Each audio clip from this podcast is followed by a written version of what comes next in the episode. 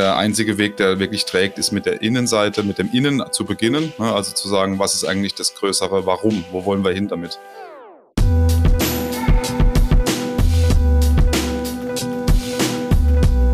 Hallo und herzlich willkommen bei Führung im Fokus, die Kunst im Dunkeln zu sehen. Ich bin Marc Eichberger. Mit meinem Kollegen Andreas Ritter spreche ich in dieser Episode über Agilität und andere Arbeits- und Denkweisen und darüber, warum man immer erst klar haben sollte, wohin man eigentlich will, bevor man die passenden Methoden wählen kann. Andreas ist Diplomingenieur und hat lange selbst als erfolgreiche Führungskraft im Automotive-Bereich gearbeitet. Als Berater bei der PTA begleitet er Veränderungsprozesse unterschiedlichster Art. Und was ich an Andreas besonders schätze, ist, dass er gerne bis zum Kern eines Themas vordringt, statt nur an der Oberfläche zu kratzen. Und darauf freue ich mich ganz besonders. Viel Spaß dabei. Hallo Andreas, schön, dass du da bist. Hallo Marc, ich freue mich da zu sein. Grüß dich. Heute dürfen wir über ein Thema sprechen, was ähm, nicht nur wir besprechen, sondern viele andere und kaum noch einer hören kann. Und es sind zwei Schlagworte, die immer wieder mit einhergehen, nämlich agil und New Work. Und ich steige einfach mal ein mit der Frage, was heißt denn für dich eigentlich agil? Ja, das ist eine sehr interessante Frage. Ähm, wir kommen in unserer Beratungspraxis da nie so, nicht so richtig dran vorbei. Ne? Also du kennst es auch aus vielen, aus vielen Unternehmen. Ähm, ja, was heißt eigentlich Agilität oder vielleicht welche Aspekte beinhaltet überhaupt Agilität? Zuerst mal dieses, ich sag mal, das Grund, äh, das Grundwort würde man ja so erstmal verstehen als beweglich. Ne? Ich glaube, beweglich trifft es eigentlich auch ganz gut. Ähm, Organisationen wollen zunehmend beweglicher werden oder sind es vielleicht auch schon, äh, um sich auf neue Situationen einstellen zu können. Wir haben auch das Thema agiles Projektmanagement, was eine Facette des Ganzen ist ne, oder was als das verstanden wird. Und ähm, auch wir beschäftigen uns ja in der Organisationsentwicklung irgendwie immer mal wieder mit Scrum und solchen Mustern, ähm, ja, es sind natürlich Dinge, also es, im Grunde geht es ja, soll es darum gehen, die Proaktivität und die Anpassungsgeschwindigkeit an neue Situationen zu erhöhen. Ne, da, wo die, da wo vielleicht die Organisation sonst für gewöhnlich zu langsam ist oder zu, ja, zu steif irgendwo. Ja. Ja. Große Herausforderung, äh, Entscheidungsgeschwindigkeiten und so weiter nach vorne zu bringen in Zeiten, in denen einfach mehr Geschwindigkeit gefordert ist. Zweites Thema für einen anderen Podcast wäre vielleicht sogar sich zu überlegen, ob man immer der Geschwindigkeit folgen muss und sie damit mit erhöht oder ob es nicht auch mal äh, zielführend sein kann, an bestimmten Stellen künstlich zu entschleunigen. Ja, es geht ja schlicht und ergreifend sogar schon in die Richtung, ähm, dass ich mich eigentlich mal fragen muss, ist Agilität überhaupt was für uns als Organisation? Ne? Also nur weil das jetzt viele, genau. viele machen, heißt es ja nicht, dass es für alle das Richtige sein muss. Genau. Heute schauen wir uns mal an, was daran hilfreich sein kann und was eigentlich nicht.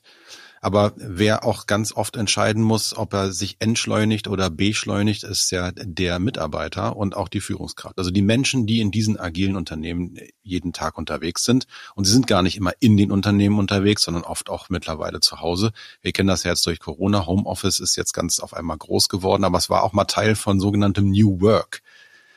Und ich weiß nicht, wie du das erlebt hast. Ich erlebe häufig, dass das zusammen genannt wird. Also ne, New Work ist oder Agilität ist ein Teil von New Work. Und ne, New Work ist ein sehr waberner Oberbegriff. Das könnte alles Mögliche sein. Also ich habe das erlebt zwischen, das ist agil oder New Work machen wir auch. Ja, klar, natürlich. Wir haben jetzt auch ein Scrum Board bis hin zu, ja, New Work ist ganz wichtig. Bei uns gibt's jetzt flexible Arbeitszeiten bis hin zu äh, Lohnmodellen oder Homeoffice-Zeiten. Oftmals wird es zumindest damit verbunden, dass mehr Eigenständigkeit und Selbstorganisation von den Mitarbeitern verlangt wird, ihnen aber auch ermöglicht wird. Und für mich ist aber New Work ein so wabernder Begriff, egal in welches Unternehmen ich komme, jeder hat eine etwas andere Vorstellung davon. Und man versucht in diesen Begriff reinzupacken, wofür man sonst eigentlich keine Erklärung hat. Ja, New Work bedeutet für mich in erster Linie mal nicht zwangsläufig agil. Und das ist mir wichtig, dass wir das jetzt ähm, mal auseinanderdröseln. Wenn ich New Work lebe, heißt das nicht zwangsläufig, dass ich deswegen ein agileres Unternehmen werde, sondern New Work bedeutet, dass ich mehr Freiheiten vielleicht lasse und vielleicht werde ich auf die Art und Weise auch etwas flexibler aber vielleicht werde ich auch nicht flexibler und vielleicht hilft es mir auch überhaupt nicht bei meinem Unternehmenserfolg, wenn auf einmal ein Teil der Belegschaft massiv auf Selbstorganisation zurückgeworfen ist, Beruf und Familie miteinander kombinieren muss und auch nicht dann alle an einem Ort sind, um sich abzustimmen, um schnelle Entscheidungen zu treffen. Das heißt, selbst bei New Work können ja Entscheidungen auch sehr viel langsamer durch New Work getroffen werden. Ganz wichtig also für auch unser weiteres Vorgehen, New Work bedeutet nicht agil. Es kann Teil dessen sein, muss es aber nicht. Und jeder, der darüber so frei spricht, sollte sehr schnell in der Lage sein, für sich eine Definition dafür abzugeben, auch als Führungskraft, wenn man das vor der Mannschaft ähm, rüberbringt. Und ehrlich gesagt, wir machen das hauptberuflich und für New Work gibt es keine eindeutige Definition. Und an der Stelle würde ich es auch gerne einfach ähm, vielleicht in eine kleine Schatztruhe legen und wissen, es gibt dort einen Ort, in dem wir die Sachen reinpacken können, die den Wandel kennzeichnen, aber noch keinen richtigen Namen haben. Das halte ich für absolut sinnvoll. Ne? Die Arbeitswelt ist im Wandel und das nehmen wir jetzt mal so hin äh, und das nennen wir irgendwie New Work. Das kann alles und nichts zugleich sein. Ganz genau. Wann macht Agilität eigentlich wirklich Sinn oder wann macht Agile? Ich betone das mal so auf Englisch. Ja, wann macht Agile eigentlich Sinn und wann macht es vielleicht auch überhaupt gar keinen Sinn? Wie siehst du das denn? Das ist eine Frage, die ist eigentlich gar nicht so einfach zu beantworten. Die hat ein paar Facetten. Die sollten wir vielleicht mal ein bisschen auseinandersortieren. Also, wenn wir jetzt sagen, das Stichwort agiles Projektmanagement, ne, also alles, alle Vertreter dessen, die es da, es da draußen gibt, äh, haben wir selber ganz, ganz aktiv äh, in der Beratungs, äh, im Beratungsalltag Erfolge erzielt, wo wir einfach sehen, wenn wir das, wenn wir das tun, wenn wir das als Werkzeug benutzen für bestimmte Projekte beispielsweise, auch in der Nicht-Software-Welt, dann sehen wir da teilweise relativ schnell drastische Verbesserungen, drastische, ja, die Kundenanforderungen werden wesentlich schneller erfüllt, ähm, die Projekte dauern insgesamt weniger. Wir haben jetzt einen Kunden, da mal ein Beispiel äh, gehabt, da, da wurde einfach mal als ein, ein, ein Novum, es gab es noch nie, fast eine Million Euro Projektbudget nicht verbraucht, weil das Projekt einfach vorher schon das die Kundenanforderungen erfüllt hat. So solitär gesehen kann das natürlich inselmäßig unfassbare Verbesserungen bringen. Die Schwierigkeit besteht jetzt irgendwie darin zu sagen, nur weil agiles Projektmanagement in manchen Fällen funktioniert, ist es halt nicht das, Universal Schweizer Taschenmesser. Es kann halt nicht alles. Es gibt auch Felder, wo es vielleicht nicht so wahnsinnig gut funktioniert. Oder wo man fairerweise sagen muss, dass ein paar Grundgedanken aus dem agilen Projektmanagement sehr gut passen, aber dass der Projektmanagement-Ansatz, der nachher für diese Erfolge führt, in Branchen wie jetzt beispielsweise dem Maschinenbau, dass es dann eigentlich eher hybride Ansätze sind, wenn man ganz hart drauf schaut. Ne? Es ist halt einfach keine Software, die da rauskommt. Ne? Und ich brauche für bestimmte Dinge vielleicht dann doch einen Meilenstein, was ja im Scrum eigentlich der verpönte Wasserfallansatz ist. Ne? Meilensteine brauchen wir nicht. Wir machen das von Sprint zu Sprint. Also das ist ein bisschen differenziert zu sehen. Ich selber komme ja aus der eher aus der Maschinenbau geprägten Welt und ähm, deswegen bin ich auch ehrlich gesagt ein Verfechter des, der, der These, dass wir eben genau diese hybriden Ansätze brauchen. Wir sollten uns ein System bauen, ein hybrides System idealerweise, wo wir die besten Ideen, die zum Unternehmen und zu den Aufgaben passen, zusammenbringen. Und genau aus diesem Grund lohnt sich da auch aus meiner Sicht überhaupt nicht ähm, dogmatisch dran zu gehen. Also zu sagen, wir wollen jetzt Scrum genau nach Lehrbuch, das äh, wäre einfach eine keine gute Entscheidung an der Stelle. Ne? Also ich sage mal so Bestes aus beiden Welten. Wenn wir es schaffen, aus dem Wasserfall, aus der Wasserfallwelt und aus der agilen Welt ein paar Ideen zusammenzuziehen und die zu, zu einer guten Zusammenarbeit zu bringen, und die Menschen darum herum auch zu einer guten Zusammenarbeit zu bringen, das ist wesentlich wichtiger, als irgendwie dogmatisch sich am Lehrbuch entlang zu hangeln. Ja. Und wenn man das tut, also wenn man genau dies, das tut, dann, dann werden eben auch solche Erfolge möglich, wie ich es gerade an dem einen Kundenbeispiel mal genannt habe. Ne? Also das ist dann wirklich äh, sehr schlagkräftig und es ist dann auch nachweislich so, dass die Geschwindigkeit sich erhöht. Jetzt hattest du ja gesagt, hybride Ansatz und äh, Milestones, Projektansätze. Also wir wollen ja auch uns überlegen, was heißt das eigentlich konkret für die Führungskraft? Und es kann natürlich nicht verkehrt sein, grundsätzlich den, den Grundbegriff Agilität, also Flexibilität, nach vorne denken, beweglich sein, das weiterhin aufrechtzuerhalten, um eben nicht in starre Strukturen zu verfallen. Aber gleichzeitig ähm, ist ein klassischer Projektansatz dann doch in Frage zu stellen? Also ganz grundsätzlich aus meiner Erfahrung nicht. Wir werden den eine ganze Weile noch brauchen. Ich sehe da auch nicht, dass das endet. Ähm, zumindest eben in der, in der Welt, aus der ich komme, wo es um wirklich körperliche, reale Produkte geht. Ja. Das mag, das mag in der Software anders sein oder bei, reiner, bei reinen Entwicklungsleistungen gedanklicher Art für Dienstleistungen, Services etc. Aber in der Welt der realen Produkte ist der hybride Ansatz, glaube ich, vorne. Noch immer. Also den wird es auch auf absehbare Zeit brauchen und der wird da auch die besten Resultate erzeugen. Ja, und das glaube ich. Noch auch. ist ja glücklicherweise so, dass uns die KIs noch nicht alles abnehmen können. Ne? Noch werden wir als Menschen ja glücklicherweise gebraucht. Und äh, das wird auch noch eine ganze Weile so sein. Genau, und wir werden auch, je mehr die KI dann abnimmt, werden wir wieder an anderen Stellen gebraucht. Ähm, also das ist ein Punkt, an dem ich auch erstmal ganz entspannt bin, möchte aber trotzdem nochmal zurück zu dem Projektansatz kommen. Mhm. Also wenn du sagst, es geht um reale Produkte, dann brauchen wir den. Dann geht es darum, hybrid zu sein. Und für die Führungskraft ist ja dann jetzt die Herausforderung, sich zu überlegen, ja, hybrid heißt also Mixtur. Ich muss das ja aus irgendwelchen Elementen zusammenstellen. Da kommen wir vielleicht auch zum Schluss nochmal zu, was da wirklich ganz konkrete ähm, ja, Handlungsnotwendigkeiten für Führungskräfte sind, die ja uns im Moment auch gerade zuhören.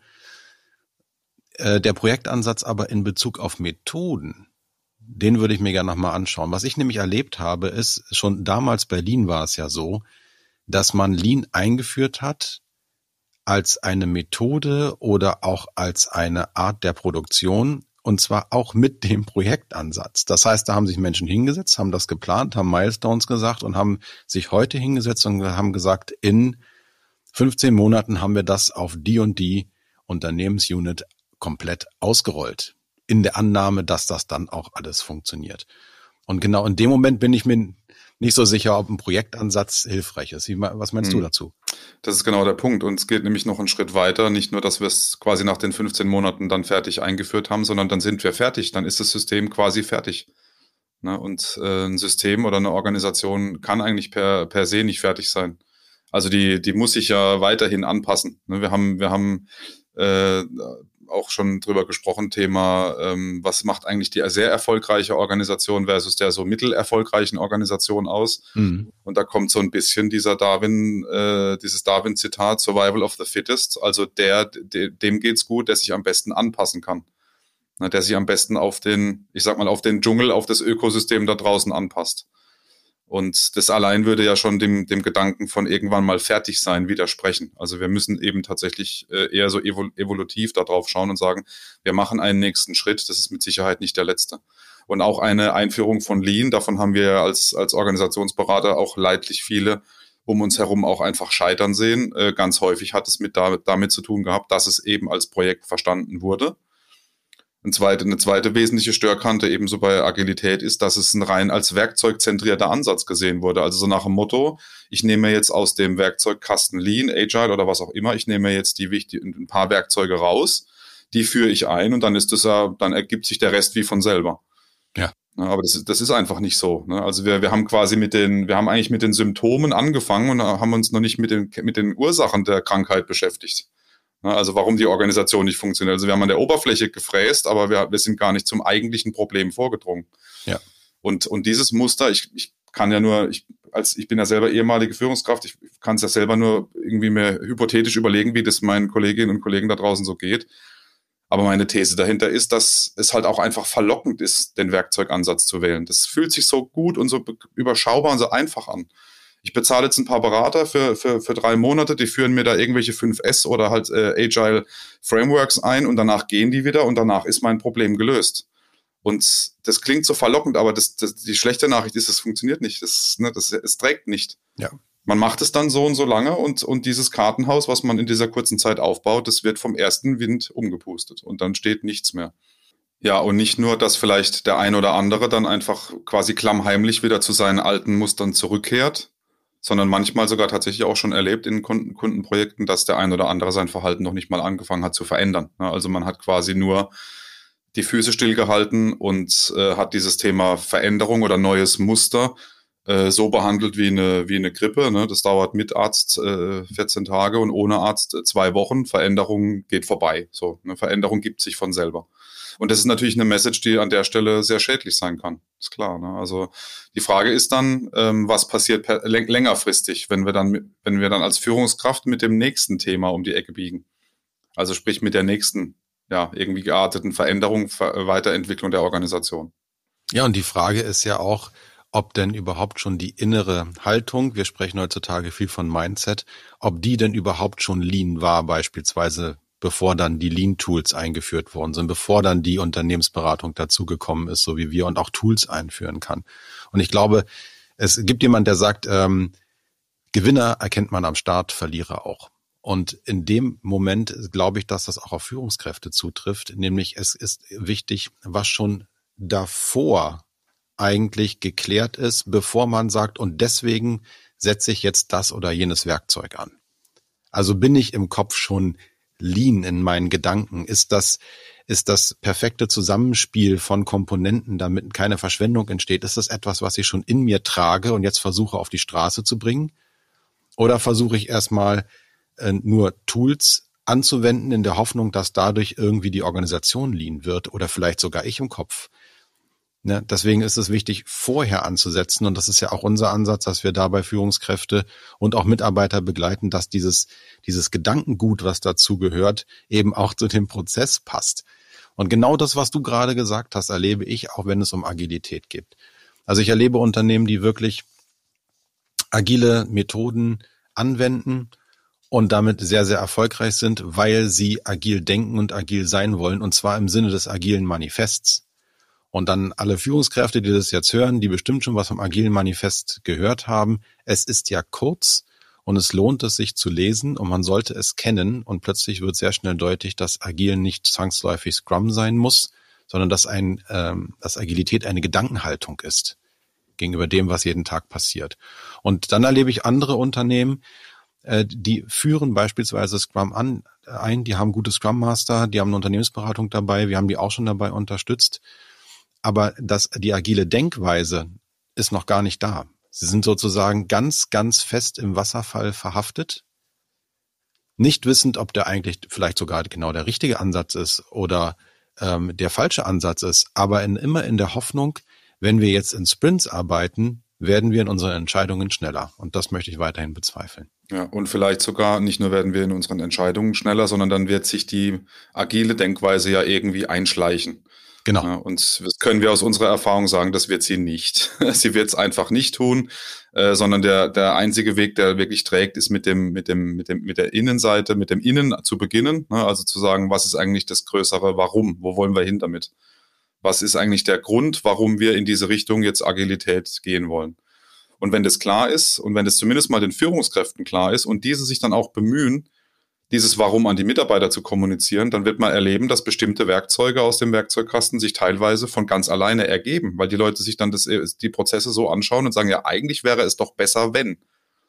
Und das Resultat war nicht allzu selten schon, dass quasi eine, ich sag mal, eine unternehmensspezifische Variante eines klassischen Werkzeugs entsteht, äh, weil es nichts anderes ist wie dann das Anwenden des gesunden Menschenverstands. Wenn das Warum klar ist, wenn die Zielrichtung klar ist und viele Leute, wir werden natürlich nie alle erreichen, aber wenn viele in diese Richtung denken, dann wird sich das ein oder andere von alleine ergeben.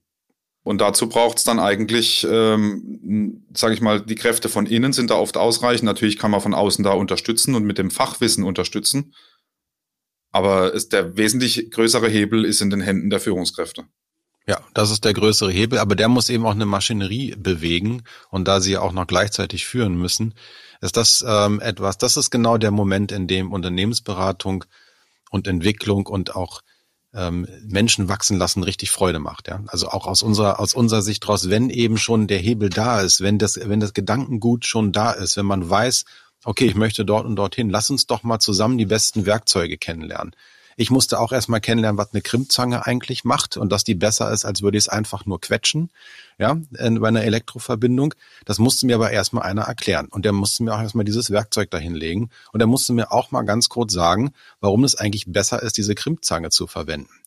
Dass ich damit aber dann etwas zusammenbaue, was mich mit viel mehr Sicherheit stabiler von A nach B vielleicht bringt, also wirklich diesen großen Kontext zu haben, ähm, das ist ja das, was ich sowieso schon wollte. Und derjenige hat mir dabei geholfen. Und wenn ich dann mit ins Unternehmen reinkommen kann und wir nehmen uns eben dieses breite Portfolio aus Tools von Lean über 25 Jahre alt, manche Dinge sind noch viel älter, und vielleicht etwas ganz, ganz Aktuellem wie ähm, die Frage, wie gestalte ich eigentlich eine Retrospektive? Und was bedeutet das ähm, für mich als Führungskraft, auch für mich persönlich? Was heißt das eigentlich, andere danach zu fragen, wie wir zusammenarbeiten? Wie gut kann ich mich denn fragen, wie wir zusammenarbeiten? Das sind dann die Momente, in denen wir eben so unglaublich gut unterstützen können und auch die Dankbarkeit erfahren, die diesen Job auch so einzigartig machen. Ja, in dem Zusammenhang ist dann auch genau das äh, Wörtchen entstanden oder der, der, die Überschrift entstanden. Ne? Das Stichwort ist Mix to Match. Genau. Situationsangemessen das auswählen, was gerade die Organisation braucht und was ich da vielleicht als Führungskraft auch, wie ich also dass ich es beeinflussen kann, was passiert und eben nicht zu sagen, wir machen, die, wir ziehen eine gedachte Grenze beim Agile Framework oder wir ziehen eine gedachte Grenze bei der Lean Welt oder Six Sigma oder wie die nicht alle heißen, die genau. Systematiken, ne? sondern wir nehmen das, was passt und wir, die Aufgabe für die Führungskräfte ist, dadurch, dass der, dass die Auswahl sozusagen und auch ähm, nicht nur die Auswahl, sondern die, die Werkzeuge unterliegen ja auch gewissen Moden. Ne? Was heute angesagt ist, war es vor zehn Jahren nicht, ist es in zehn Jahren auch nicht mehr. Aber dadurch, dass die Auswahl immer größer wird, wird diese Aufgabe, dieses Mix-to-Match, das Richtige zur Situation finden, einfach auch schwieriger. Ich muss ja als Führungskraft schon mal per se genau. ein breiteres Wissen haben oder ein breiteres Verständnis von vielen Dingen, um mir dann eben situationsangemessen das Richtige, also nicht nur situations-, sondern auch personenangemessen das Richtige auszuwählen. So, und da sind wir bei einer ganz wichtigen Kompetenz, die Führungskräfte in der Zukunft jetzt, diese heute schon brauchen, aber die sie in der Zukunft noch stärker brauchen werden. Das ist nämlich genau der, den Überblick zu behalten über das, was es gibt und situationsbeweglich das Richtige rauszuziehen, was sie jetzt gerade brauchen. Und den Überblick über das ähm, behalten, was es gibt, bedeutet für mich auch tatsächlich die Inhalte zu kennen. Also wenn du jetzt mal sowas wie Six Sigma in den Raum schmeißt, ja, ähm, oder 5S, diese ganzen Bezeichnungen oder auch das agile Manifest, dann habe ich mittlerweile erlebt, dass ganz viele das alle schon gehört haben und auch sehr wissend nicken, aber sie wissen davon gar nichts. Das heißt, und das können sie vielleicht auch nicht, weil sie wirklich im Tagesgeschäft so verhaftet sind. Für mich ist die Führungsaufgabe, ich betone einfach nochmal das, was du gerade gesagt hast, wirklich sich damit auseinanderzusetzen. Nicht nur, was gibt es alles, ich habe davon gelesen, sondern ich weiß auch, wie sich das anfühlt nach Möglichkeit. Ich habe das mal ausprobiert, etwas direktiv zu tun oder anzuweisen. Ich habe das mal ausprobiert, etwas so oft zu messen, bis ich wirklich weiß, ob meine Maßnahme gegriffen hat oder nicht. Ich weiß, wie ich ein Experiment aufbaue, um dann zu wissen, was die Kollegen künftig anders machen können oder auch nicht. Ähm, Stichwort Deming Cycle. Und ich weiß auch, was der Unterschied zu einem Scrum-Meeting ist. Und wenn ich ähm, inkrementell iterativ aussprechen kann, ist das gut, aber kann ich das auch von meinem, ja, ich sag mal, auch vom, vom Verstand und vom Herzen her auch leben? Das bedeutet ja, dass ich in der Lage sein muss, heute nicht zu wissen, was in vier Wochen ist. Weil ich mich erst die nächsten zwei Wochen vorbereitet habe. Und das ist ja eine Unsicherheit, die spüren wir ja alle im Moment auch äh, in, zu den Corona-Zeiten, aber auch sonst. Und das heißt also, ich muss eine sehr, sehr hohe innere Stabilität und Wissen haben, um es überhaupt auszuhalten, Dinge auszuprobieren und Methoden auszuprobieren, um die dann auch richtig matchen zu können. Also Matching zur Person, Matching zur Situation und was gilt es zu mixen? Ja, verschiedene nicht nur Denkansätze, sondern auch Methodenansätze, die im Laufe der Zeit immer mehr werden und deswegen Führung bedeutet Methodenfachkenntnis in Kombination mit innerer Agilität, die auch ausprobieren und anwenden zu können. Genau. Und es ist halt so, wir, wir kamen ja auch gedanklich so ein bisschen von der Frage, was es mit Agilität auf sich hat, wo die vielleicht auch ihre Begrenzungen hat. Ähm, wobei wir, glaube ich, da beide äh, von uns selber als, als Fans äh, der Agilität sprechen, also äh, sprechen würden. Ja. ja. wir finden das beide gut, ja. aber natürlich. Genau, wunderbar. Und es ist auch so, dass teilweise in der Literatur, in anderen Podcasts, äh, in der Welt um uns herum, wird häufig jetzt schon von entweder postagiler Organisation gesprochen oder von Agilität 2.0 und so weiter. Da steckt für mich so der Gedanke drin, ja, wir müssten jetzt irgendwie Agilität weiterentwickeln, um ein fertiges, um, ein allumfassendes Managementsystem äh, zu erdenken. Und ich muss ganz ehrlich sagen, ich bin da kein großer Fan davon. Ich halte es irgendwie für einen, einen etwas eingeschränkten Blickwinkel an dieser, an dieser Stelle. Ne? Weil es gibt bei der Agilität einfach ein paar Dinge, die bringt sie von Hause aus erstmal so nicht mit. Sie ist super im, im Kontext, äh, schnell auf den Füßen zu sein und tolles Projektmanagement zu machen für bestimmte Situationen, aber sie hat eben auch Grenzen. Und diese Grenzen, die erleben wir häufig eben gerade in der Beratungspraxis äh, an Punkten wie zum Beispiel einer schnellen Entscheidungsfindung. Wir haben selber Absolut. Unternehmen in unserer, in unserer Kunden, also in unserem Betreuungsumfang, äh, wo wir wissen, die sind seit Jahren in einem agilen Framework unterwegs, die sind sehr modern und dynamisch aufgestellt und können sich schnell an Dinge anpassen. Aber wenn es darum geht, Fachentscheidungen herbeizuführen, sind die teilweise genau solche Tanker wie andere große Organisationen auch. Also da wird dann alles tatsächlich zu Tode diskutiert ja. und man kommt nicht zu einem sinnvollen gemeinsamen Abschluss. Ne? Ja, wenn Partizipation zum Selbstzweck wird, dann äh, geht einfach Unternehmensperformance runter. Genau. Und das Erstaunliche ist, wenn du jeden Einzelnen fragst, dann sagen die auch, Mensch, wir müssten uns einfach mal schneller entscheiden. Also wenn mal einer sagen würde, wo es lang geht, ja, wir finden Partizipation gut, aber es würde uns auch mal helfen. Jeder Einzelne sagt das erstaunlicherweise, aber es findet kaum noch einen Weg zurück in die Kultur. Genau. Und jetzt kommt dann, und dann, das führt quasi direkt zur nächsten Begrenzung, dass in diesen agilen, in diesen modernen und agil aufgestellten Unternehmen wir viele Führungskräfte erleben, die scheinbar eine innere Hemmung haben, auch mal direktiv zu führen. Die, die spüren dann sozusagen den, den Anspruch an sich selber, dass jetzt alles im, in der Diskussion äh, und in, in Konsens irgendwie entschieden werden muss. Und das sorgt oft eben auch dafür, dass da eine Geschwindigkeit verloren geht. Ne, das also, ähm, und das ist eben ein wichtiger Punkt, den ich, den ich an der Stelle gerne nochmal äh, anbringen möchte. Auch in einer modernen Organisation wird es vonnöten sein und auch in der Zukunft wird es vonnöten sein, dass Führungskräfte mal eine direktive Entscheidung treffen. Wir werden uns immer irgendwie auf einem Kontinuum bewegen zwischen wo geht's kooperativ und wo muss es vielleicht aber auch mal direktiv sein. Jede Führungskraft für sich könnte sich mal überlegen, wo stehe ich denn auf diesem Kontinuum? Bin ich eher ein Fan von Kooperation oder bin ich eher heute in meiner Komfortzone eher in der direktiven Seite, auf der direktiven Seite unterwegs? Aber wo dieser genaue Arbeitspunkt sein sollte, das können wir von außen gar nicht sagen. Das ist tatsächlich abhängig davon, erstens, wer bin ich als Mensch, ich als Führungskraft und äh, was braucht meine Organisation gerade. Und wir erleben gerade jetzt in dieser Corona-Zeit, in, in Zeiten großer Unsicherheit, dass Menschen aus der Belegschaft auch sich mal anlehnen wollen an die Führungskraft. Die erwarten dann auch mal Stärke und Klarheit und wollen eben nicht alles zu Tode diskutieren. Das darf man eben nicht vergessen. Also in der Krise kann es vonnöten sein, äh, auch mal dann einfach ja Dinge direktiv in die Hand zu nehmen. Wir selber arbeiten ja gerne mit dem Kontext äh, coachende Führung, wo wir auch beide, Marc, weiß ich von dir auch sehr große Fans sind und auch sehr viele Wirksamkeit erleben tagtäglich. Ja. Und äh, ich habe für mich immer das Beispiel formuliert, ich bin ein ganz großer Fan von coachender Führung, aber wenn es in der Halle da draußen brennt, dann fange ich nicht an, die Führungskräfte zu coachen. Dann kommt eine Ansage. Ne? Dann heißt es raus hier.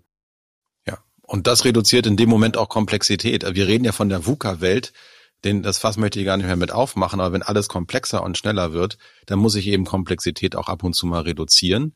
Das kann dadurch funktionieren, dass ich ähm, alle beteilige, weil ich zu viele Gedanken mit reinnehme und dann eine sehr gute Lösung finde, also langfristig reduziere. Es kann aber auch sein, dass ich kurzfristig Komplexität reduzieren muss, indem Entscheidungen getroffen werden und einfach mal direktiv unterwegs ist. Damit tut man auf jeden Fall der Organisation, vielleicht auch seinem direkten Mitmenschen auch was Gutes. Und es sollte nicht tabuisiert werden, ähm, dass man einfach mal direktiv auch dann entscheidet, wenn es wirklich nötig ist. Und für die Führungskraft bedeutet das, das wären dann auch so die abschließenden Worte von meiner Seite, sich wirklich darüber bewusst zu werden, was du gerade sagtest, wo stehe ich eigentlich? Was fällt mir denn tatsächlich leichter? Was bin mehr ich? Und dann zu gucken, wie schaffe ich es, immer mal wieder aus dieser Komfortzone rauszukommen und in die Lernzone zu kommen? Wie fühlt es sich denn an, als eher direktive Führungskraft partizipativ sauber zu arbeiten. Und das sind dann auch genau die Momente, in denen wir auch gefragt werden. Und das äh, gibt eigentlich nichts Schöneres, als Menschen aus der Komfortzone in die Lernzone zu bringen, weil sie damit einfach ihr Portfolio erweitern können. Genau. Das wäre für mich auch so das Fazit dann ähm, zu sagen, klärt für euch erstmal das Warum, wo wollen wir hin, wo will ich hin als Führungskraft mit meinem Team, wir als Organisation und wenn das soweit klar ist, dann können wir die passenden Werkzeuge wählen, um dann eben uns in diese Richtung auf den Weg zu machen. Und was in heutiger Zeit auch einfach zunimmt, und wir stellen da auch einen immer weiter wachsenden Bedarf fest, vernetzt euch mit anderen Führungskräften aus anderen Unternehmen. Teilt euer Wissen, teilt eure Erfahrungen, weil es, es muss nicht jede Führungskraft den Anspruch an sich haben, immer das Rad selbst zu erfinden. Also, agil im Kopf bleiben, und ähm, den richtigen Mix finden, um Situation, Organisation und Menschen gut zusammenzubringen. Ja, Survival of the Fittest, das, was passt und nicht das, was zwangsläufig modern ist. Danke, Andreas, für das Gespräch. Danke dir. Schönes Schlusswort. Okay, mach's gut. Du auch.